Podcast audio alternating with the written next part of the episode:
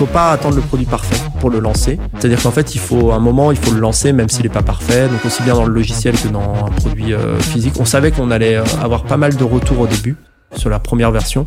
Qu'en fait, nous, on a fait un peu ce que Dyson a fait pour les aspirateurs, on l'a fait pour le lave-vaisselle. C'est-à-dire un peu dépoussiérer, dépoussiérer au niveau marketing, donc au niveau de la, de la marque, du branding, au niveau aussi bien du design, donc voilà, de l'usage. Et c'est vraiment sur ça qu'on est, on s'est dit, il y avait quelque chose à faire sur ce produit. On est allé en, Vendée parce qu'on avait le terreau de savoir-faire des personnes qui avaient 40, euh, 50 ans, qui avaient travaillé 20, 30 ans dans l'industrie, qui avaient conçu les premiers lave-vaisselle en France dans les années euh, voilà 60, 70, 80. Donc c'est des personnes qui avaient du savoir-faire et qu'on leur a proposé de nous rejoindre, de rejoindre une aventure entrepreneuriale et d'une start-up. Euh, bonjour à toutes et à tous. Je suis Julien Laure, le CEO de Théodo France. Julien, cofondateur d'Xmakers. Alors bienvenue sur Method to Scale, le podcast qui donne la parole à celles et à ceux qui sont devenus des maîtres dans l'art de l'hypercroissance. Dans chaque épisode, nous décryptons leur méthode pour scaler afin de vous faire partager les apprentissages pour réussir le passage à l'échelle. Une fois n'est pas coutume, on va recevoir ce soir euh, une boîte tech, mais une boîte industrielle. Salut Antoine. Bonjour. Salut Antoine. Donc on reçoit Antoine qui euh, est le cofondateur de Dan Technologies. Dan Technologies a été créé en 2016 et c'est une entreprise tech industrielle française qui conçoit et fabrique des appareils électroménagers innovants. Exactement. il paraît que vous avez un produit qui s'appelle Bob. Tu peux nous en dire plus? Voilà, alors l'idée c'était de réindustrialiser la France et euh, il fallait bien commencer par euh, rien que ça, mais il fallait commencer par quelque chose et euh, nous on s'est attaqué à un vrai besoin. Le pain point c'est la vaisselle en fait, personne n'aime faire la vaisselle donc on s'est dit qu'il y avait quelque chose à faire là-dessus.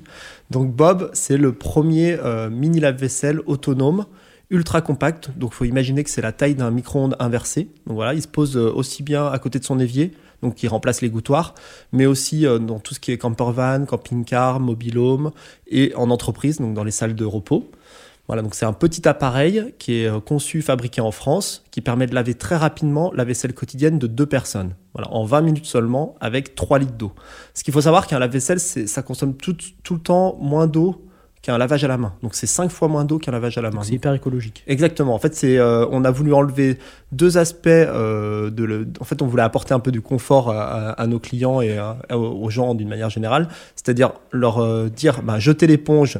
Donc vous n'avez plus besoin de faire de vaisselle. Donc notre promesse, c'est plus jamais de vaisselle. Adoptez Bob le mini lave-vaisselle pour cela.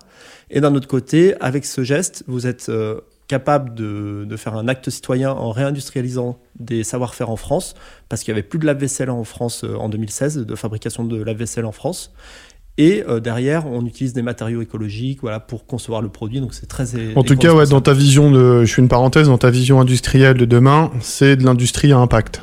Voilà, l'industrie à impact, ça c'est clairement, oui. D'ailleurs, toutes les entreprises devraient être à impact. On, parle maintenant de sens et nos collaborateurs qui nous rejoignent, euh, nous rejoignent aussi parce qu'on a une vision euh, partagée sur des valeurs. Donc on apporte du sens à ce qu'on fait. Et effectivement, aujourd'hui, l'industrie en France doit être responsable et doit être exemplaire aussi bien sur la, fabrication et l'écologie. D'accord. Du coup, je donne quelques chiffres pour nos auditeurs parce que Bob, c'est 10 millions de chiffre d'affaires en 2021. il y a 50 000 unités livrées sur les 18 derniers mois et tu as euh, une usine de 2500 m2 en Vendée. Voilà, exactement. Et euh, du coup, là, on est dans tes locaux. Donc, euh, pour, pour, les auditeurs, il faut imaginer des locaux. Il y a des cartons avec des bobs, qui se lave-vaisselle très très beau, qui, qui, qui ont envie d'utiliser immédiatement, qui est petit, qui, est, qui est hyper attractif, très design. Et toi, tu as ton suite Dan Tech impeccable.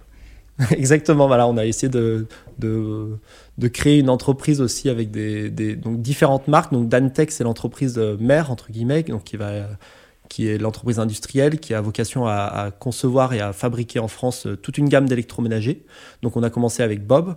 Donc Bob, c'est un, appareil, en fait, c'est un électroménager, mais c'est aussi un peu un compagnon. Donc on a commencé. Attends, juste, excuse-moi, je te coupe, Antoine, mais c'est un point important parce que je, vois sur quel, ce que tu voulais dire. Mais déjà, comment t'es venu à te lancer sur un marché comme l'électroménager? Parce que un, moi en tant que consommateur, ça me parle pas quoi. Enfin, à part quelques marques, Brandt, euh, Enfin, t'as encore. des géants en tout cas. Enfin, t'as des géants, ouais, on peut en citer- t'as des On peut en énormes citer marques. quelques-unes, mais l'émotion d'achat avec un lave-vaisselle, euh, c'est un peu comme acheter un gel pour les mains, quoi, des voisines de zéro. Oui, exactement. Mais en fait, il n'y a eu aucune innovation euh, sur les- l'électroménager, notamment les lave-vaisselle, depuis euh, plusieurs dizaines d'années. Donc en fait, nous, on a fait un peu ce que Dyson a fait pour les aspirateurs, on l'a fait pour le lave-vaisselle. C'est-à-dire un peu dépoussiérer, dépoussiérer au niveau marketing, donc au niveau de la, de la marque, du branding, au niveau aussi bien du design, donc voilà, de l'usage. Et c'est vraiment sur ça qu'on est, on s'est dit, il y avait quelque chose à faire sur ce produit. Est-ce que tu peux, parce que c'est deux points intéressants là, tu parles de deux choses hein, qui sont, enfin, déjà quand tu parles de branding, t'entends quoi par du branding? C'est quoi ta vision du branding à toi? Eh ben, en fait, si vous allez dans un rayon euh, d'une marque, d'un grand distributeur connu euh, en France, vous voyez que tous les appareils électroménagers se, se- se ressemblent. Voilà, surtout sur les lave-linges, lave-vaisselle, c'est des blocs blancs. Voilà, des espèces de, de, de- de cubes blancs. Et si vous regardez, donc il y a la marque qui est connue généralement euh, dessus. Ouais, puis un nom de code Et dont voilà. tu pipes Si on rien. regarde, c'est LV342-18. Et si tu veux la version haut de gamme, c'est -18X. Et si tu veux la version euh, avec moins d'options, c'est la 16. Et en fait, tu te retrouves à, à arriver sur des comparateurs et tu comprends plus rien. Et donc, en fait, l'idée, c'était d'apporter une marque jaune, une marque euh, un peu attractive. Donc, Bob. Bob, c'est pour euh, le clin d'œil à Bob l'éponge. Donc, donc euh, Bob l'éponge, pardon. Donc, jeter l'éponge adopter Bob. C'est aussi international. C'est un palindrome. Donc, euh, ça peut se lire dans les deux sens. Voilà, l'idée c'était vraiment de se dire quand vous allez dans un salon ou vous allez dans un supermarché et que vous rencontrez Bob, c'est une chose que vous, enfin c'est une chose à laquelle vous allez vous souvenir. Voilà, c'est vraiment. En tout cas, tu avais déjà une vision produit. Déjà, tu t'es dit, je vais retwister le, le, le lave-vaisselle. Je vais en faire une marque, pas un produit, dans ce que tu dis. Exactement. Je veux que ça soit, je veux que les gens ils disent bon bah t'as démarré le Bob ou t'as as vidé le Bob ou ah non ce soir c'est toi qui lance Bob ou euh, Ouais, c'est comme Voilà. t'achètes un Apple ou tu vas chez. Starbucks boire du café. Quoi. exactement. Tu veux créer Voilà, un langage euh, Ou un Kleenex. qui en fait euh, exactement. pas vocation comme ça à, à exactement. être changé et dépoussiéré. Et cette idée, c'était, euh, donc, en- un peu- je fais un peu de retour en arrière, mais très rapidement, c'est en 2009, donc c'est une idée assez ancienne en fait. Quand j'étais étudiant, euh, je me suis retrouvé dans un petit appartement et je détestais faire la vaisselle. Et l'idée, c'est que moi, mes parents n'ont jamais eu de la vaisselle chez moi. Donc en fait, j'ai toujours subi la vaisselle à la main chez mes parents. J'étais un peu le, petit, euh, le petit dernier de la, fratrie et j'étais un peu le, le entre guillemets qui devait faire la vaisselle. Et donc quand je suis arrivé dans un appartement, mon premier appartement d'adulte entre guillemets à 18 ans, je me suis dit bon bah là c'est pas possible, je vais pas faire la vaisselle, euh, donc allez j'économise et un peu comme tout le monde aurait pu se- économiser pour acheter un scooter ou un iPad ou un iPhone. Ou Moi je me suis dit enfant pour faire ta vaisselle. pour faire un enfant. Je, je me suis dit, bah, moi, j'économise pour un lave-vaisselle. Et en fait, j'ai pas trouvé. En fait, à cette époque-là, euh, mon appartement était petit. Je n'avais pas la place d'avoir un gros lave-vaisselle. Et en fait, il n'y avait, avait pas du tout d'offre adaptée à mes besoins. Et donc là, j'ai commencé à en parler autour de moi. Euh, donc une génération plutôt jeune, plutôt étudiante. Et là, tout le monde m'a dit, bah ouais, mais en fait, euh, effectivement, euh, il n'y a pas d'offre adaptée à nos besoins. Et donc l'idée un peu euh, a germé à ce moment-là. Elle s'est construite depuis 2009 pour arriver à l'entreprise telle qu'elle est aujourd'hui et au produit tel qu'il est aujourd'hui, où vous allez voir plus tard que c'est pas for- forcément un lave-vaisselle maintenant pour les étudiants, hein. c'est un lave-vaisselle pour tout le monde, parce qu'en fait les, les étudiants ne représentent plus que 7% de nos ventes. Je reviens juste euh, d'ailleurs sur ce que tu disais tout à l'heure. euh, Tu dis, euh, faut que je fasse un produit sexy, compact, et ainsi de suite. Mais comment t'as appris à faire ça? Parce que toi, tu partais d'une feuille blanche, non, à la base? Oui, mais je Comment pense que tu t'y as pris? Mais je pense que c'est ça en fait un peu le, le côté aussi euh, facteur clé de succès, c'est qu'en fait de ne rien connaître, on remet tout en cause. Et euh, les premiers lave-vaisselle qu'on a achetés pour faire du euh, reverse engineering, donc c'est-à-dire en fait euh, démonter les lave-vaisselle pour apprendre, un peu apprendre, parce qu'il n'y a pas d'école de lave-vaisselle en France. hein. Enfin, c'est-à-dire qu'en fait on, Tout, y a- est, tout est fabriqué en Asie. voilà, tout est fabriqué. T'as voilà. pas le savoir-faire. Exactement. Donc Et t'as acheté des lave-vaisselle, tu les as démontés. je les ai démontés. comment Voilà. c'était fait. On les a démontés. ouais. En fait, t'as fait un benchmark. Exactement. Sauf que t'es pas dans le digital. Donc ton benchmark, il est sur des, des écrous. euh, des Exactement. vis, euh, des En gros, ouais, c'est génial. Enfin, en gros, ce qu'il est en train de dire, c'est qu'il a, il a démonté. euh, Enfin, t'as démonté des lave-vaisselle concrètement. Ouais. Concrètement, bah, c'est très basique, mais ce qu'il faut faire avant de se lancer, c'est euh, l'état de l'art. C'est-à-dire, en fait, comprendre ce que font euh, les, les professionnels actuellement, pourquoi ils le font, comment ils le font, et est-ce que c'est bien, en fait? Et tout remettre en cause, tout remettre. Donc, t'allais chez que- tes amis, tu leur démontais le lave-vaisselle. Exactement. Euh, je leur demandais comment ils l'utilisaient. euh, est-ce que pourquoi, pourquoi il y avait autant de cycles? Est-ce qu'ils comprenaient les cycles? Est-ce qu'ils comprenaient ce qu'il y avait dans leur lave-vaisselle? Est-ce qu'ils avaient déjà lu la notice? C'est tout bête, mais c'est des questions comme ça où en fait tu te rends compte que personne ne lit les notices de la vaisselle. Et voilà. Et en fait, on a fait du reverse engineering. Donc là, on était une petite équipe. hein. On a démarré, on était quatre, quatre personnes, donc euh, quatre motivés. Donc mon associé euh, Damien et moi, et on avait euh, recruté euh, deux personnes plutôt techniques, donc dans, dans les métiers d'ingénieur, ingénieur mécanique, Parce que ingénieur toi, tu l'as pas dit, mais as un profil marketing. Voilà. Alors moi, j'ai que fait une, branding au début. Voilà, donc j'ai fait une école de. J'ai fait un DUT sciences et génie des matériaux, donc pour la partie un peu caution euh, mécanique, euh, technique. Voilà. Mm. Et derrière, une école de commerce, donc pour le côté marketing commercial. Et c'est cette double casquette, aussi bien mon associé euh, Damien, qui a fait aussi Centrale Supélec et, et euh, l'ESCP, et moi, qui nous a permis d'être aussi bien, enfin d'être aussi à l'aise euh, sur les phases de technique, de, parce que c'est pas, enfin je veux dire n'importe quelle personne qui aurait fait que du commercial, ça aurait, ça l'aurait un peu saoulé de faire euh, euh, seulement du- de- ouais. voilà de l'industrie et de démonter des lave-vaisselle parce que ça a quand même duré six mois au début, voilà. Et donc voilà, donc l'idée c'est ça, c'est d'aller vraiment, moi si j'ai un conseil à donner aujourd'hui, c'est euh, en tout cas en- un premier conseil, c'est de, de faire l'état de l'art, d'aller voir ce qui se passe ailleurs et de tout remettre en question parce que c'est pas parce qu'on est une grande entreprise, c'est pas parce qu'on est euh, Meta, c'est pas parce qu'on est euh, Amazon qu'on fait les choses mieux. euh, parce qu'en fait, on est rentré dans des process et on peut toujours, il y a toujours moyen d'innover. Et c'est comme ça qu'on- qu'il y a TikTok qui, qui concurrence Meta et en fait, ils sont numéro un maintenant. Quoi. Et du coup, effectivement, sur le lancement, ce que tu fais, qui est, qui est, pas du tout, euh, euh, comment dire, euh, dans l'air du temps, parce que ce qu'on entend plutôt, c'est euh, je fais du test and learn et au bout d'un moment, je comprends. C'est plutôt de se dire, je vais essayer de gagner un maximum de temps en regardant ce qui, euh, comment ça fonctionne, de faire de- ce que tu appelais reverse engineering, donc démonter ce lave-vaisselle. En combien de temps, à ce moment-là, au lancement, vous vous apprenez à savoir faire un lave-vaisselle? Alors, qu'est-ce que tu apprends à ce moment-là? Ouais, d'ailleurs, qu'est-ce que tu apprends prends, pour parce faire un bon Parce lave-vaisselle que quoi moi, je démonte un lave-vaisselle, à part des pièces euh, que je peux vendre euh, sur le bon coin, j'en fais pas grand-chose. En fait, nous, on a voulu faire euh, une approche euh, KISS, Keep It Simple Stupid. Donc, c'est vraiment une approche euh, un peu qui est, documentée aujourd'hui. hein. Donc, euh, l'approche KISS, qui permet de, de, se, de se décharger de toutes les euh, le superflu. Et avec de la euh, frugal innovation, donc l'innovation frugale qui permet, de, avec peu de moyens, devoir arriver au même, au même résultat qu'une grande entreprise qui aurait des moyens illimités. Et en fait, cette combinaison des deux approches, donc aussi bien rester le plus simple possible avec le moins de moyens, nous a permis de... C'est ce que tu appelles le keep it simple, stupid. Voilà, c'est ça. C'est vraiment un mindset, quoi. Voilà, c'est un mindset, c'est-à-dire que de tout devoir faire, euh, en fait, enlever tout le superflu. Pour- Pourquoi il y aurait 18 cycles sur notre lave-vaisselle? Pourquoi il y aurait euh, euh, euh, trois pompes qui servent à rien Nous, on en a qu'une seule qui fait coup, plusieurs ça- euh, fonctionnalités. Tout ce que Voilà. tu décris là, en fait, c'est des- c'est euh, tu démontes la vaisselle, tu regardes les programmes comment ils fonctionnent et tu te dis, je veux faire un truc le plus simple possible. En gros, il challenge le statu quo Exactement. Et en fait, sur je- chaque point. et j'enlève des pièces du lave-vaisselle existant qui n'apportent rien et que les gens continuent de mettre parce que c'est de l'habitude.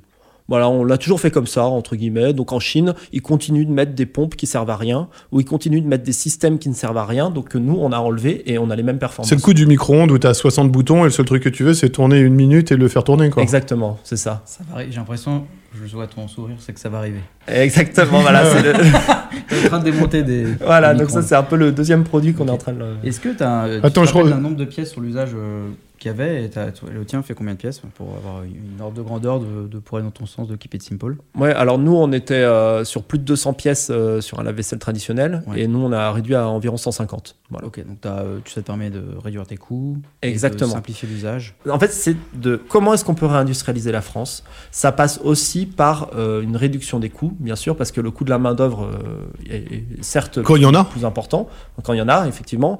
Euh, mais ce que je veux dire, c'est que si on réduit le nombre de pièces d'un produit, si on le simplifie pour arriver au même usage, c'est-à-dire aux mêmes performances, aux mêmes euh, performances perçues par le consommateur, c'est c'est bingo, en fait, c'est gagné, parce qu'en fait, on a réussi à faire un produit qui va coûter moins cher en termes de pièces d'assemblage. Nous, notre produit a été conçu pour être assemblé en 30 minutes. Ce qui est infaisable en Chine. C'est infaisable. Combien de temps ils le font en Chine? Ils le font. Alors, bon, je, Bon, estimation. voilà, je, je, je pourrais pas. Enfin, bon, ce serait plutôt mon directeur technique qui pourrait répondre à cette question. Euh, Nicolas, qui est, euh, qui est un ancien de Brandt et donc qui, a- qui nous a rejoint, et c'est Ah, grâce à lui aussi qu'on a fait ça.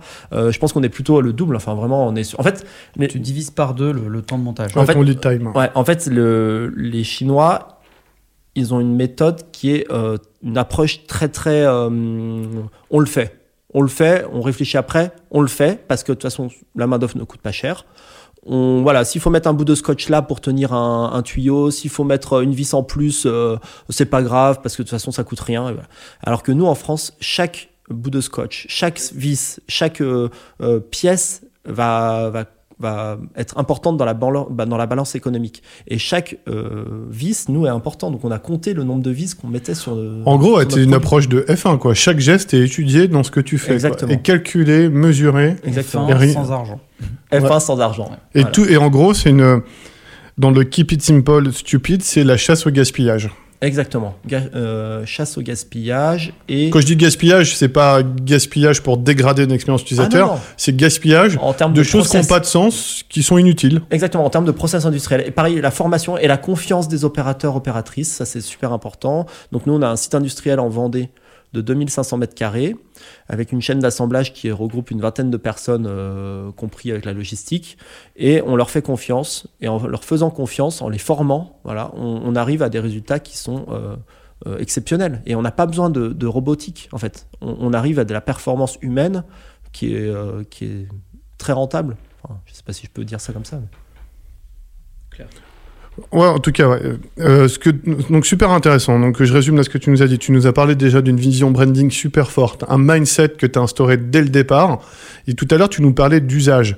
Comment tu as réinventé, toi, l'usage du lave-vaisselle? Euh, alors, le- pour réinventer l'usage du lave-vaisselle, c'est euh, avant tout des, euh, des enquêtes auprès de, de- de personnes autour de moi. Et euh, j'ai la chance d'être venu du, du monde du logiciel, donc logiciel SaaS, donc avec des méthodes agiles, voilà, qui sont bien connues euh, maintenant, euh, qui sont très bien Sauf documentées. que tu as dû appliquer ça dans l'industrie, toi. Mais je Exactement. pense que tu peux quand même un tout petit peu décrire, je ne sais pas si tous nos auditeurs maîtrisent. Voilà, des, méthodes dire. agiles, c'est-à-dire qu'en fait, on va parler euh, en sprint. Donc, des sprints, euh, ils sont définis à l'avance. Ça peut être, c'est un temps donné. Donc, c'est euh, par exemple une semaine, ça peut être un mois ou plus en fonction des besoins.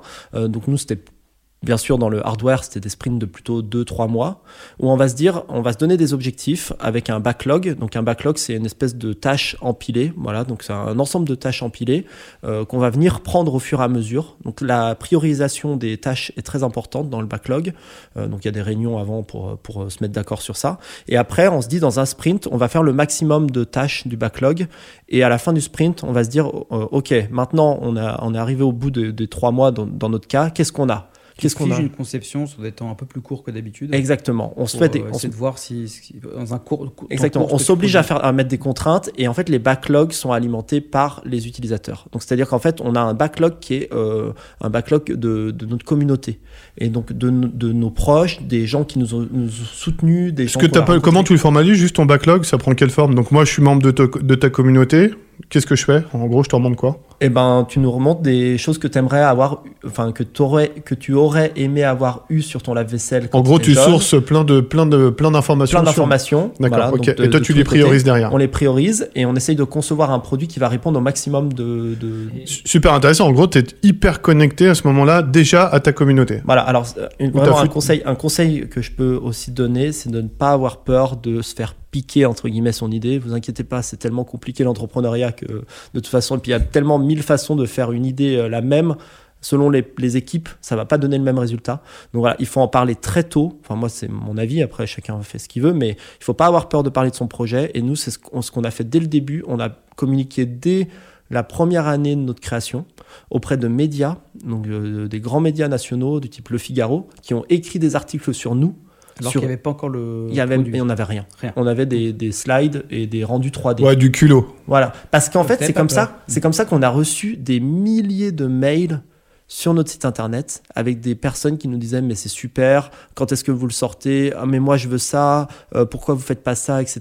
Et on a capté toute cette information pour concevoir un produit qui réponde véritablement à un besoin. Ce que tu, ce que tu, ce que tu dis, euh, je comprends que tu demandes à tes utilisateurs de, un micro un peu chez eux pour qu'ils te disent ce qu'ils ce qu'ils veulent, mais ton produit, je le vois, il est devant moi, il est, il est vraiment super, super simple et c'est juste ça qui fait son succès. Comment tu, tu mets ça au regard de ta théorie sur ce que, selon toi, est un bon produit? Parce que je pense que si tu prends juste ce qu'on te dit et tu le fais, tu fais pas un bon produit. Donc il y a un truc entre les deux.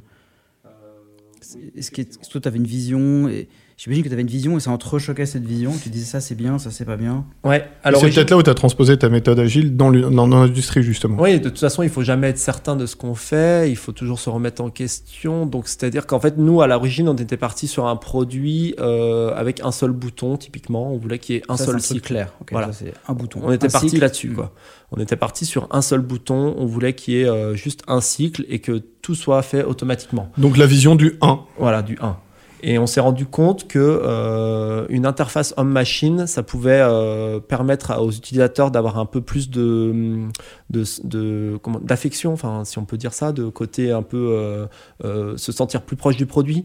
donc moins froid. Donc c'est vrai qu'il y a- c'est important. On a travaillé beaucoup sur l'interface homme-machine, donc l'UX, UI de notre. On a créé un, OS, Bob OS, Qui est dans le. qui est dans l'appareil. Ouais, c'est ce qu'on voit dans l'écran LCD. Exactement. C'est ça, ok. C'est un, il y a un écran couleur, euh, donc c'est un appareil connecté. Donc euh, on peut euh, uploader cher. une image. C'est un vrai, non, un vrai choix. euh, Voilà, exactement. en fait, Et donc en fait, on est passé d'un produit déconnecté euh, basique, entre guillemets, j'a- j'aurais envie de dire en mode asiatique, euh, réduction des coûts, on fait un seul bouton, voilà, à un produit un peu plus tech. Et c'est là où on rejoint un peu le monde des startups avec un logiciel embarqué, une connexion Wi-Fi, euh, des fonctionnalités connectées et la possibilité véritablement de personnaliser son appareil jusqu'au bout. On peut choisir la sonnerie de début de cycle, de fin de cycle. On peut mettre une image Ça personnalisée. changerait ma vie. ça. Voilà, on peut changer de mode. vrai pain. Exactement. Donc en fait, on peut véritablement. En fait, c'est un- une espèce de mini smartphone dans un dans un. Ce que j'adore dans ce que tu dis, en gros, et ça c'est un point important qu'on répétera certainement à la fin, c'est que tu as injecté une vision tech un univers industriel. Et pour beaucoup, être une entreprise tech, c'est forcément être du SaaS, mais c'est faux en réalité. C'est faux. Effectivement, euh, être une, entreprise tech, ça, vouloir, ça peut vouloir dire beaucoup de choses. Et dans l'industrie, je pense que les entrepreneurs industriels maintenant se sont rendus compte que la tech, euh, ça, ne leur est, ça ne leur est pas fermé. C'est-à-dire qu'en fait, aujourd'hui, j'ai envie de dire, toutes les personnes de la French Fab, Doivent ra- se rapprocher de la French voilà, Tech. la French Tech, en fait, c'est d'ailleurs, ça peut être un peu une aberration d'avoir euh, séparé les French deux. Fab. Bah, French Fab, c'est French euh, Tech. voilà, d'avoir euh, séparé C'est les French Fab et l'industrie. la French Je Tech. pense qu'il faut définir French Fab. Ah pardon. Donc la French Fab, c'est un- une initiative du gouvernement euh, initiée pour euh, valoriser les entreprises industrielles en France, donc qui produisent en France, mais en la séparant de la French Tech, qui est l'initiative pour euh, mettre en avant les entreprises numériques euh, et plutôt deep tech, euh, logiciels. En fait, on crée de, de naturellement un, un- un espèce, une espèce de frontière et, et potentiellement des conflits en mode bah, de, de quel C'est deux mindsets et c'est Voilà. deux cultures différentes, mais qui ont tout à s'apporter. Exactement. Donc il faudrait peut-être euh, se rapprocher les uns des autres. Alors, Ça commence, et bravo, t'es un bel exemple. donc là, on- on a fait la partie euh, vraiment euh, lancement, euh, comprendre comment fonctionne la vaisselle, en faire un premier, se rendre compte que les utilisateurs ont un peu plus de tech, l'adapter et commencer à le vendre. La question euh, derrière, euh, évidemment, c'est une question sur le scale parce que comment tu scales de l'industriel? C'est quand même une, une autre paire de manches, je pense, que scaler de l'immatériel. Donc, est-ce que tu, qu'est-ce que tu peux nous dire par rapport à ça? C'est quoi les réponses que tu as eues? Et, et voilà. Effectivement. Alors, donc, quand on parle de logiciel, c'est assez, entre guillemets, euh, je, je simplifie hein, et je dénigre pas du tout, mais quand on a un logiciel, c'est un peu un copier-coller, on vend des licences, mais une fois que c'est développé, on, on le vend. Un le peu pire, c'est les boîtes qui développent les logiciels. C'est une escroquerie, ça. Non, j'ai pas envie de dire ça quand même, mais euh, non, non, c'est-à-dire qu'en fait, une fois que c'est développé, après, c'est vrai que c'est un, un, un CTRL-C, CTRL-V pour, euh, pour diffuser le contenu. Nous, le produit est unique, chaque produit est unique, d'ailleurs, un numéro de série qu'on peut tracer, hein, donc véritablement comprendre quel appareil est chez qui, donc ça, c'est c'est obligatoire aussi euh, euh, pour nous. Et C'est euh, obligatoire, c'est, c'est, c'est pas obligatoire, c'est nous, c'est une volonté. pardon. obligatoire dans votre Dans notre vision, démarche, c'est voilà. En fait, on a un numéro- produits. On a un numéro marketing. Il est matching number, en gros, ton Bob. Ouais, voilà, en fait, on a un numéro marketing quand vous euh, adoptez, quand vous adoptez Bob, il y a un numéro de naissance, un numéro marketing, et en fait derrière, on peut euh, tracer euh, si vous le vendez euh, en seconde main. Euh, Il y a un transfert de propriété qui se fait sur notre site internet avec un, un- vraiment un, un certificat, euh, enfin c'est de la sécurité, où on le transfère au nouveau propriétaire, voilà, comme on, on transférerait la propriété d'une voiture avec une carte grise. D'accord. Donc Et- une réponse du scale là-dessus, c'est euh, le, le cycle de vie et du coup, je pense le, le, le recyclage en fait derrière. Où est ton produit Où il va Combien de temps il vit? Exactement. On, veut, on, a, on a conçu un appareil pour durer au minimum 10 ans. Voilà. Pièces détachées euh, disponibles pendant 11 ans. Donc éco-conçu. euh, véritablement construit pour, euh, pour durer. En France, en plus, tu l'as fait. En France, c'est un appareil. Et qui comment est- t'as monté une filière en France pour faire ça, alors? Voilà. Donc on est parti donc, de partenaire industriel en Vendée.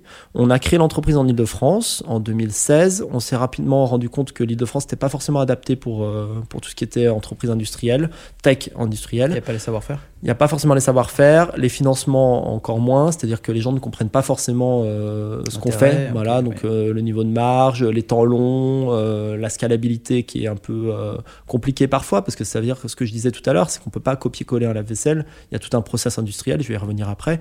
Mais voilà, l'idée c'est vraiment de se dire, quand on crée une entreprise tech ou quand on crée une entreprise tech industrielle, il faut se poser la question de où est-ce qu'on veut la créer et quel est l'écosystème le plus adapté à, à ses besoins. Donc, ça, toi, tu t'es ancré régionalement. Exactement. On n'a pas eu peur de dire, bah nous on part. On part, on va un peu à l'aventure, c'est l'aventure entrepreneuriale. On prend notre voiture. On n'avait pas de voiture à l'époque. on a dû en acheter une parce que bah, c'est sûr qu'en en région, dans les territoires, on a besoin d'une voiture. Ouais, ça, c'est une réalité. Voilà. Donc, dans l'industrie, les gens, ils viennent en voiture et c'est une réalité. Donc, on a acheté une voiture en arrivant avec mon associé à La Roche-sur-Yon, en Vendée. Mm. Et on a rencontré un écosystème industriel exceptionnel avec des chefs d'entreprise qui avaient créé des, groupes comme euh, euh, Rideau, comme euh, voilà, des, des grands les bateaux aussi, t'es une marque voilà, de bateaux connue. Des marques Beneteau, euh, voilà, Ouais, des, des vrais savoir-faire. euh, des vrais savoir-faire industriels avec un écosystème, avec des, des, des groupes d'entrepreneurs, des, des réseaux d'entrepreneurs très actifs, notamment le réseau Entreprendre. Voilà, donc on a rencontré toutes ces personnes-là et elles ont cru en nous. Donc là, je, tiens aussi à les remercier. Donc euh, il y a des, clubs de business angels qui nous ont euh, suivis, donc ABAB, euh, qui nous ont soutenus financièrement et qui nous ont permis de monter une usine véritablement from scratch entre guillemets donc à partir de zéro et de recruter une personne qui Je m'arrête juste là, Antoine. Justement, comment t'apprends à créer une usine from scratch Parce Eh que ben- ça paraît simple. Tu dis, tiens, vas-y, je me lève un matin, je vais en Vendée, je prends ma voiture et je vais créer une usine. non Comment t'as appris à créer une usine Effectivement, c'est, euh, je simplifie peut-être. Donc, euh, donc, sachant que ça s'est fait quand même sur sur deux trois ans, donc euh, il faut quand même remettre un peu aussi dans le contexte. C'est que l'industrie, c'est euh, c'est pas facile. Euh, il a fallu convaincre et on, ça s'est pas fait effectivement du jour au lendemain. C'est pas on, on y va et c'est c'est tout bon quoi. C'est plus un conseil. Je voulais donner un petit conseil quand même aux personnes qui nous écoutent, c'est de de pas avoir peur à se déplacer, d'aller vivre ailleurs, hein, véritablement, de pouvoir euh, se dire bon bah je vais vivre deux trois ans quelque part où ça me plaît pas forcément, mais c'est temporaire. Ce qui n'est pas un truc culturel euh, en France. hein. Ouais, de bouger. Ouais, T'as le t'as des mecs qui changement, quittent pas le 17e arrondissement, par exemple. Le changement, c'est pas forcément facile, hein. mais, euh, mais mais il faut le faire parce qu'en plus on, rend on se rend compte qu'on n'était pas forcément dans, dans, dans le bonheur ou dans le dans la vérité. Hein. C'est-à-dire qu'en fait, en bougeant, on se rend compte que pour réussir dans le côté industriel, c'est aller euh, là où il y a l'écosystème, donc euh, local, et euh, recruter les bonnes personnes. Et donc nous, on est allé en Vendée. Pourquoi en Vendée? Parce qu'il y avait des anciennes usines de Fagor-Brandt, donc qui sont des usines de anciennement de lave-vaisselle. Ouais, donc t'as déjà, tu repars quand même sur un, un savoir-faire existant. Voilà, déjà pour toujours gagner du temps. Exactement, un terreau. On n'est pas allé euh, en Rhône-Alpes, on n'est pas allé euh, au Pays Basque, on n'est pas allé à Lille. On est allé en, en Vendée parce qu'on avait le terreau de savoir-faire des personnes qui avaient euh, 40, 50 ans, qui avaient travaillé 20, 30 ans dans l'industrie, qui avaient conçu les premiers lave-vaisselle en France dans les années euh, voilà 60, 70, 80. Donc c'est des personnes qui avaient du savoir-faire et qu'on on leur a proposé de nous rejoindre, de rejoindre une aventure entrepreneuriale et d'une start-up parce que c'est des personnes qui avaient jamais vécu dans une Ouais, start-up. parce qu'ils connaissent pas l'autre culture tech, du coup, Exactement, pour le coup. qui venaient de grands groupes, qui, qui, qui étaient attirés un peu comme... euh, qui étaient attirés par ce monde un peu innovant, parce qu'on en parle beaucoup, la Startup Nation, ça fait un peu... Ouais, mais c'est très tech. C'est très tech. Et donc, quand on leur a proposé de rejoindre notre aventure, c'était un, un mix entre de l'excitation et de, de, de l'anxiété, ou pas de l'anxiété, mais de la- de, de l'appréhension. Parce qu'en fait, on- n'avait pas de trésorerie. Enfin, on était une start-up. On, était, on pouvait mourir six mois après. Mais en fait, on y croyait. Et comme tout le monde y croyait, on a créé une équipe un peu la Dream Team euh, d'Antech, où on s'est dit, bon, bah voilà, ensemble, on peut le faire. Et effectivement, avec les savoir-faire, avec les compétences, en recrutant notamment euh, Nicolas Ravelec, qui est notre directeur technique maintenant et qui a monté l'usine, euh, avec des personnes qui, qui sont exceptionnelles, Philippe Bonnet, euh, Guillaume Lecomte, voilà. Des Parce que je, ouais, je reviens sur cette question, parce qu'il y a, y y plein d'autres marques aussi qu'on fait, enfin, tu vois, des marques industrielles comme euh, Beaba qui a monté Baby Cook et tout, mais comment, je reviens juste, comment t'as monté ta première chaîne de prod? C'est ça, je suis assez curieux de, t'as, t'as des plans au départ et ta vision produit, puis à la fin, tu as un produit qui part en livraison. Comment t'as appris à monter une première chaîne de production? Alors là, là c'est- je vais atteindre mes limites, je pense. Donc là, j'ai pas appris ça. Déjà? Donc là, j'ai fait quoi? Il aura tenu 20 minutes. Voilà, Non, j'ai fait. Là, il y a un moment où en fait dans la Le vie, record, c'est être- 35. Il faut être humble et se dire bon bah on n'en est pas capable et on fait confiance. Bon, donc euh, c'est Non, mais ça, c'est un bon apprentissage. T'as C'est- pris quelqu'un qui savait faire, Exactement. qui est l'ancien de, C'est ça. De Seb. Fagerbrandt. Ouais, non, de. Fagerbrandt, quand Ouais. t'as- t'as Qui est une marque de lave-vaisselle. Donc, c'est-à-dire que ce qu'il dit, si je me trompe pas, c'est que tu as déjà pris quelqu'un qui avait quand même Exactement. un savoir-faire Et, et- pointu dans ce domaine-là. quoi. T'as Exactement. pas dit, je vais encore réinventer la roue une nouvelle fois. Exactement. Et un conseil que je peux donner aussi bien, soit en tant qu'investisseur hein, au board que vous mettrez au board, ou aussi bien en tant que, que collaborateur dans vos équipes euh, ou que manager, entourez-vous des meilleurs et entourez-vous des gens qui ont de l'expérience. Et n'ayez pas peur de- d'avoir des personnes qui ne viennent pas forcément de le- de l'esprit euh, start-up parce qu'ils s'adaptent très vite. Des personnes qui ont même 55 ans. euh, elles sont au top. Enfin voilà, c'est juste. En fait, c'est pas une question d'âge, c'est plus une question de, de, compétences de et de compétences et mindset de- et de- Il faut s'entourer de meilleurs que soi. C'est Exactement. pour ça que Juju m'a proposé. Tu me proposes un poste ou pas Ouais, c'est ça. Il t'aies 55 ans pour moi. Euh, Il y, a- il y a une partie que j'aime bien creuser, qui n'est pas toujours creusée et euh, qu'on a envie d'aborder ici, c'est euh, euh, les échecs que tu as pu avoir, euh, les lessons learned que tu en as retenu. Euh, Il y a des, des- choses que tu as tentées et ça a foiré et tu en as appris quelque chose? Euh, oui, oui, euh, euh, j'ai pas, enfin, j'ai pas, voilà, c'est vrai que quand on parle, on a l'impression qu'après tout s'est bien passé et que tout, est, tout était rose. Donc bon, il y a déjà eu le, le- financement, hein, mine de rien. On a eu quand même pas mal de portes qui se sont fermées devant nous. On a quand même euh, dû convaincre euh, des personnes. euh, on a quand même dû galérer à avoir un peu d'argent au début. Euh, donc BPI France nous a soutenus. BPI France qui est la banque publique d'investissement. est, BPI euh, France qui soutient énormément d'ailleurs le rapprochement de la tech et de l'industrie en ce moment. Exactement, et qui à l'époque a parié un peu sur nous parce qu'on on parlait de 2016-2017, hein, donc entre guillemets l'âge de pierre du financement de, des startups industrielles. Maintenant, ça va un peu mieux et, et c'est bien. Et, mais à l'époque, c'est vrai qu'ils ont pris du risque et on les remercie aussi. Donc euh, voilà, c'est vraiment, si on n'avait pas eu l'acteur public qui, nous soutenait, on n'aurait pas pu euh, continuer. On a eu les industriels vendéens, donc là, ça va. Ensuite, on a eu des galères, donc euh, bon, sur le, prototypage, bon, ça j'ai envie de dire que c'est un peu classique sur le produit. Une fois qu'on a compris euh, ce qu'on veut faire, il y a des itérations pour, pour avoir le produit parfait. Bon, bah ça je, passe parce que c'est assez classique, il faut persévérer, il faut pas avoir peur de, de se dire, bon, bah c'est pas grave, on repart encore dans un nouveau cycle et la prochaine fois ça sera bon. Nous, il y avait eu des fuites partout au bout de des, des, produits, des problèmes qualité, entre guillemets, au début euh, qui étaient affreux. euh, Enfin, on pouvait pas le mettre sur le marché. euh, bon, voilà. Mais après, il faut savoir, peut-être qu'il y a un point là, je peux faire un tout petit aparté 30 secondes, c'est qu'il faut pas attendre le produit parfait pour le lancer. Euh, C'est-à-dire qu'en fait, il faut un moment, il faut le lancer, même s'il n'est pas parfait. Donc aussi bien dans le logiciel que dans un produit euh, physique. On savait qu'on allait euh, avoir pas mal de retours au début sur la première version, mais on a lancé, voilà, on a, on a livré dit 10 des 000. early adopters et, Voilà, exactement. c'est plutôt ok. Un peu comme Tesla a pu le faire au début. hein. Il y a eu Exactement. des petits soucis de qualité, petit à petit, ils se sont Exactement. améliorés sur les tolls, sur le système embarqué et maintenant la voiture elle est impeccable. Exactement. Alors il faut être prêt à l'assumer financièrement et, et au niveau du service client, donc c'est-à-dire humainement. Et il faut être prêt à, après à, avoir confiance dans ses clients, donc ce qui n'est pas donné à tout le monde. C'est-à-dire qu'en fait les gens vous pardonnent facilement si vous leur expliquez. Et il n'y a aucun problème en fait. En fait, ça se passe toujours bien si on explique et si on communique. Et nous, on a prévenu, euh, on a dit voilà, vous êtes les early adopters. Vous inquiétez pas, si vous avez un problème sur votre bob, on vous le répare, on vous le remplace, mais on peut pas attendre euh, que le produit soit parfait, sinon en fait on le sortira jamais. Et aujourd'hui, le produit que vous achetez maintenant, il est parfait, mais c'est pas du tout le même produit que vous auriez acheté il y a un an et demi. Donc tu as des galères au début de qualité, tu l'as dit, euh, pour, avant de les résoudre. Et, et vous avez euh, le financement, tu as le financement. Euh, vous n'avez pas essayé de vous lancer euh, à l'étranger, par exemple, en disant, euh, allez, Si, alors, euh, bon, alors ça, c'est aussi une, une volonté de Damien et moi, donc mon associé et moi, de partir directement à l'étranger, de se dire, allez, on va conquérir le monde, on est une entreprise euh, tech française et on va conquérir le monde, voilà. Donc on a un peu ce, ce côté euh, aventurier. C'est beaucoup plus complexe que ça, notamment en Europe, c'est-à-dire qu'en fait, euh, les cultures sont différentes, les marchés sont des marchés euh, très euh, fermés, entre guillemets, on, on a tenté des choses, donc on s'est dit, donc on avait une très grosse base de clients en France et on s'est dit, allez, on va à l'étranger, on recrute directement trois country managers, trois pays en même temps. trois pays en même temps. Lesquels? Alors on s'est mis Pays-Bas, Allemagne et Italie. On s'est dit pays limitrophes de la France. Allez, on réplique ce qu'on a fait en France, on investit beaucoup d'argent à l'époque.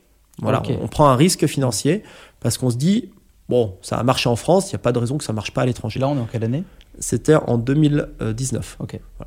Et donc là, on se lance et on commence à un peu euh, se prendre des premiers euh, râteaux, entre guillemets, de, euh, sur des problèmes des différences culturelles, sur des, des marchés qui sont pas aussi faciles à, à atteindre que ça, sur le côté Made in France, en fait, qui intéresse pas du tout. Enfin, en fait, euh, le Made in France, aussi bien en, Fran- en France, 95% des gens achètent notre produit euh, pour soutenir aussi le Made in France. C'est un vrai besoin, mais ils l'achètent aussi parce que Oui, finalement c'est Made in sûr. France. Mais à l'étranger, bon, bah, le Made in France, on n'est pas connu pour ça. L'électroménager, c'est plutôt allemand, c'est plutôt l'Italie du Nord. Et donc, quand on arrive avec une marque française Made in France, bon, en Allemagne, euh, ça marche pas forcément. On a dû persévérer, on a dû faire des salons, on a dû convaincre, on a dû faire des, des- des relations presse, mais il y a malheureusement des pays où ça n'a pas fonctionné, et notamment l'Italie, où on n'a pas réussi à trouver le market fit. Voilà. Donc le market fit, c'est vraiment ce côté, euh, euh, on a une proposition de valeur, Qui et rencontre un besoin. voilà, qui et- Et répond à un D'ailleurs, besoin, juste Antoine, et, je fais juste une parenthèse dessus, parce que c'est une question un peu euh, qu'on pose systématiquement. Comment tu l'as trouvé au départ d'ailleurs ce product market fit? Comment tu as compris que tu l'avais? À quel moment tu as senti que ça commençait à craquer et que du coup là tu étais en train de un peu de perdre pied et que c'était le début du scale et qu'est-ce que tu as appris à ce moment-là? Ouais, donc en fait c'est vraiment euh, donc des, des- c'est un peu des vagues, donc des hauts et des bas. Donc euh, il y a des moments où ça va, tout se passe bien, euh, on est super bien, euh, on a l'équipe de rêve, on lance le produit et en fait derrière on a des problèmes, ça fuit, euh, euh, la personne nous pose une dème parce que il faut, il veut aller ailleurs, etc. Donc ça c'est à gérer. Donc c'est en fait, il n'y a pas de. En fait, j'ai pas envie de dire que c'est un long fleuve tranquille. Hein. L'entrepreneuriat, c'est compliqué. Euh, là, véritablement, où nous, on a eu des points de, de, de complexité, c'était sur le scale-up euh, industriel, c'est-à-dire en fait de passer de euh, quelques centaines d'unités par mois au début à quelques milliers d'unités par mois. Ouais, du coup, est-ce que tu peux développer ce que ça veut dire passer 10 à 100 à 1000 au démarrage, en fait, on crée euh, une unité, deux unités, dix unités. On commence à les faire tester, prototype. la qualité, Voilà, il y a ça de la qualité, on les vérifie tous. Après, là, on passe sur 100 unités, 200, 300, 500 unités par mois. On les ship, on, voilà, on a des premiers retours, on croise les doigts pour que tout se passe bien. On a des gros problèmes de transport, la moitié des bobs euh, arrivent cassés. euh, il faut gérer avec Wow. euh, notre transporteur parce que le packaging est pas bon. Voilà, donc en fait, c'est véritablement passer de 50, 100, euh, 500 unités par mois. Et aujourd'hui, on a, on a fait des mois où on a livré plus de 4000 unités par mois. Et en fait, quand on arrive à ce stade-là, il faut, euh, c'est un peu un passage à l'échelle. Il faut avoir les personnes qui gèrent au niveau logistique. Donc les meilleurs qui vont euh, te Ce qui faire. pète, c'est la logistique en premier. Alors, bah, en fait, ça peut péter de, de partout. Donc, en fait, il faut avoir les meilleurs dans tous les postes. C'est-à-dire, en fait, la personne qui est organisée à la réception des marchandises, qui va, qui va gérer le magasin des pièces. Donc, un magasin de pièces, c'est dans une industrie, euh, c'est les stocks, euh, faire en sorte qu'on n'ait pas de rupture d'approvisionnement, euh, bien caler les pièces au bon endroit, etc., pour que la chaîne d'assemblage, elle tourne. La chaîne d'assemblage, il faut que les gens soient là, que les gens soient formés, qu'il y ait une transmission des savoirs, qu'on tienne les délais euh, de production et la cadence, parce qu'on a des unités à, livrer. Après, la qualité, euh, donc euh, il faut qu'il n'y ait pas de problème sur l'assemblage en tant que tel, qu'il ne manque pas des joints ou qu'il ne manque pas des pièces. Et après, derrière, sur tout le produit euh, et l'expérience utilisateur, les commentaires, la réception des, avis clients, euh, répondre aux gens, euh, voilà. Donc en fait, il faut que ça soit parfait. Et un lancement, en fait, on peut travailler pendant 5 ans, ce qu'on a fait, 5 ans sur le lancement d'un produit et se foirer au lancement parce qu'on n'a pas été bon là-dessus.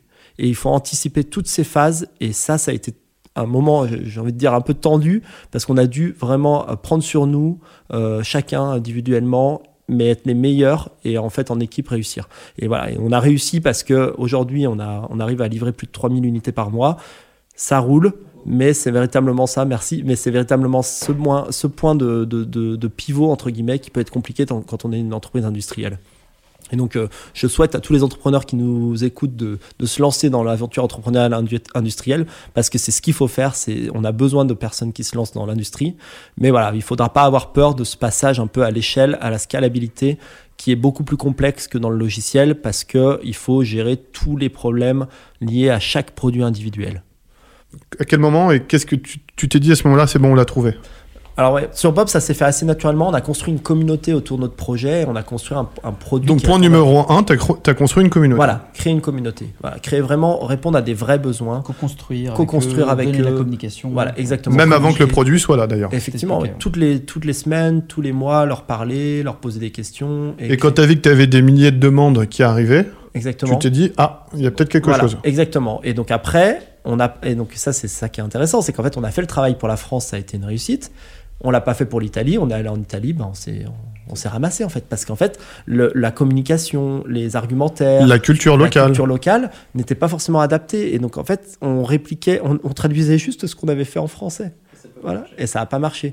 Mais euh, avec de la persévérance et de l'adaptation au pays, à la culture, ça, on peut réussir. hein. C'est-à-dire qu'en fait, euh, Oui, l'Allemagne. mettre la même intensité avec. Quelqu'un comme toi en Allemagne, en Italie, etc. Exactement. Co- comment tu, tu je à toi, moi, perso. Euh, ça m'intéresse et les auditeurs nous l'ont demandé aussi euh, à côté. euh, c'est comment tu progresses toi au quotidien? C'est quoi tes routines qui font que tu arrives à tenir Alors moi, j'évacue un peu euh, tout dans les relations sociales. C'est-à-dire qu'en fait, j'ai- j'aime bien avoir mes amis, passer du temps avec eux, ça me libère l'esprit. Euh, J'utilise pas mal euh, les vélos, euh, transports en commun et vélos, donc ça me permet un peu de de réfléchir. J'écoute pas forcément de musique, je me laisse un peu mon esprit divaguer. Donc j'ai un peu des idées à ce D'ailleurs, je me souviens tout à l'heure, tu me disais quand tu étais dans la cuisine euh, que tu avais même un Google Keep avec toi où tu notais toutes tes idées, c'est ça? Exactement. En fait, voilà, je, je sors systématiquement mon smartphone euh, quand j'ai une idée. euh, Pas quand tu es sur le vélo. bah, euh, parfois. Et donc sur ton Google Keep, euh, vas-y, tu catches quoi comme info? Euh, bah, plein d'idées, des, des campagnes de pub qu'on pourrait faire, des partenariats avec des marques, des, euh, des nouveaux produits, euh, des nouveaux logos. des- C'est ton second cerveau. quoi. Exactement. Google Keep, Et- c'est une application mobile où tu peux noter tes, tes idées. Exactement, c'est une application de notes en fait. Donc tu l'as organisé d'ailleurs euh, comme ton Ah cerveau non, non, c'est le bazar. Ah, c'est le Mais bazar. c'est Bah, important. ton cerveau, peut-être. C'est important. Après, il y a un- la force de, de cette application, c'est qu'il y a un- un- une possibilité de faire une recherche. Donc, par mots-clés, en fait, euh, Tu retrouves tes tu retrouves toutes tes idées. Et ce qui est important, en fait, je trouve, dans les idées, c'est de les noter très rapidement et de les oublier. Les oublier quelques jours, quelques semaines et de les reprendre à un autre moment. Et en fait, on voit si c'était, euh, en fait, dans un autre contexte, euh, si c'était une bonne idée ou pas. Il n'y a jamais de bonne, mauvaise idée, mais c'était, en fait, si elle était pertinente plutôt que bonne. Voilà. Donc, en fait, on se rend compte que parfois, on avait une bonne idée à un moment donné qui n'était pas euh, assez mûre pour la lancer à l'époque, mais qui, était, qui est mûre deux ans après, trois ans après. Je vais conclure euh, sur un peu ce que j'ai retenu de ton, de ton scale et de comment tu as fait une marque euh, qui devient puissante, en tout cas sur le marché. Il y a trois points, moi, qui m'ont marqué. Premier, c'est le branding. Tu as vraiment une vision de marque avant d'avoir une vision produit quelque part. C'est que très tôt, tu t'es intéressé à un produit finalement qui est pas sexy en soi et tu l'as rendu sexy. Tu l'as repensé entièrement. Et toi, la vision du branding, pour toi, c'est certes, c'est une marque un peu fun, mais c'est tous les détails, c'est tout le contact que le client va avoir avec le produit, les couleurs, la simplicité et ainsi de suite. Deuxième élément, j'ai bien aimé ce que tu appelé ta méthode, le Keep It Simple Stupid. Ta méthode de re-engineering pour essayer de, de retirer tout le gaspillage inutile sans dégrader finalement l'expérience client, mais de laisser l'essentiel. Et troisième élément, j'appellerais ça la méthode du 1 ou la vision du 1. Le 1 étant le le point euh, le plus simple qu'on puisse avoir. quoi. Une fonction, un bouton, une action, un outil. Enfin, c'est un peu ça quoi que j'ai retenu. Et ça, je trouve que c'est bien cette vision-là, en tout cas sur un produit. Exactement. Et, et, et j'en ai pas trop parlé, mais sur la côté euh, vraiment fabrication aussi, on a on n'a pas de stock, on fabrique à la demande. Donc on a aussi fait du lean euh, management et du lead euh, du lead manufacturing. Donc c'est véritablement aussi ça qui nous permet d'être innovants aussi bien dans l'approche donc marketing, production, commercialisation, euh, tous les aspects en fait, on a voulu internaliser tout. On internalise absolument tous les corps de métier. Voilà, toutes les compétences. Si, il y a une question qu'on t'a pas posée, et on va terminer par celle-là, enfin il y en a deux. C'est quoi d'ailleurs ton next game? Qu'est-ce que tu vas faire demain? Alors, nous, l'idée, c'est qu'on veut être dans toutes les cuisines du monde. Voilà, c'est un peu notre ambition avec mon associé, c'est de se dire, on va mettre un produit d'Antech dans toutes les cuisines du monde. On a commencé avec Bob, qui est un mini lave-vaisselle, qui n'est pas forcément adapté à toutes les personnes, hein, ça je, le conçois, même si on, touche toutes les catégories de personnes, hein, aussi bien les personnes âgées qui vivent seules et qui n'ont pas forcément besoin d'avoir un gros lave-vaisselle, que les étudiants, que les jeunes actifs, que les couples. Voilà, donc on touche vraiment toutes les personnes. Mais euh, il y a encore une part de, clients qu'on ne touche pas. Donc là, on lance un second produit qui est plutôt dans l'univers de la cuisson.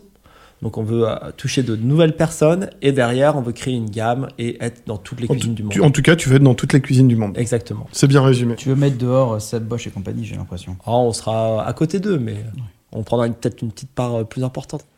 Euh, une dernière question. euh, Est-ce que tu recommanderais quelqu'un dans le, dans le podcast euh, que tu aimerais voir à ta place ici? Et est-ce que tu as un livre pareil qui t'a marqué ou que tu es en train de lire et que tu as envie de nous alors donc il y, a beaucoup d'entrepreneurs qui, qui, sont super dans toutes les dans toute l'économie française, dans toute la French Fab, French Tech et toutes les French qui se sont créées récemment. Là, moi, j'ai un petit clin d'œil à, un de nos business angels, qui est Guillaume Lestrade, qui nous a soutenus. Celui qui a créé Miro. Voilà, le fondateur, euh, cofondateur de Miro, qui a lancé un nouveau projet euh, Tropi, et euh, qui est une personne exceptionnelle que je recommande et, et qui a un très bon conseil. pour le petit conseil lecture, là, en, ce moment, je suis en train de lire Le Comte de Monte Cristo. Voilà, donc, pour une fois, c'est pas un bouquin business. C'est pas un bouquin business. C'est mais... dire que tu es en train de lire le, le, manuel du micro-ondes. non, non, non, mais c'est un super bouquin. C'est euh, une aventure, une aventure entrepreneuriale. C'est pour moi, c'est un entrepreneur et, euh, il faut le lire. En tout cas, moi, un petit mot de, fin quand même sur. Euh, c'est le premier podcast qu'on fait avec une industrie aujourd'hui. Donc, ce qui est cool, c'est qu'on peut injecter quand même une dimension tech dans l'univers de l'industrie. Quelque part, les codes du SaaS dans un secteur industriel, les méthodes, savoir s'entourer aussi avec des personnes qui sont pas forcément que des digital natives, mais aussi d'avoir pris des gens d'expérience qui sont de, l'univers industriel et finalement, de la croisée de ces deux mondes donne aussi naissance à cette nouvelle génération d'industrie dont on a tant besoin en France. Effectivement, il faut une transmission des savoirs. Là, actuellement en France, on a des personnes qui ont 50 euh, ans, 60 ans, qui, qui, qui ont du savoir-faire, qui ont des compétences qu'on va perdre qu'on va perdre euh, et, c'est malheureux. Et en fait, il faut qu'il y ait une nouvelle génération qui reprenne la main, qui, qui reprenne ces entreprises, qui fasse de la transition avec, euh, avec ces personnes euh, parce qu'elles le volent, parce qu'elles sont disponibles et parce qu'elles sont très intelligentes. Et, ouais, et exactement, et elles sont pas plus moins spin que nos startups. Exactement. Bravo. Merci Antoine. Merci, Antoine, c'était canon. Super. Merci pour l'invitation. Bravo. Merci à toi. Ciao. Merci.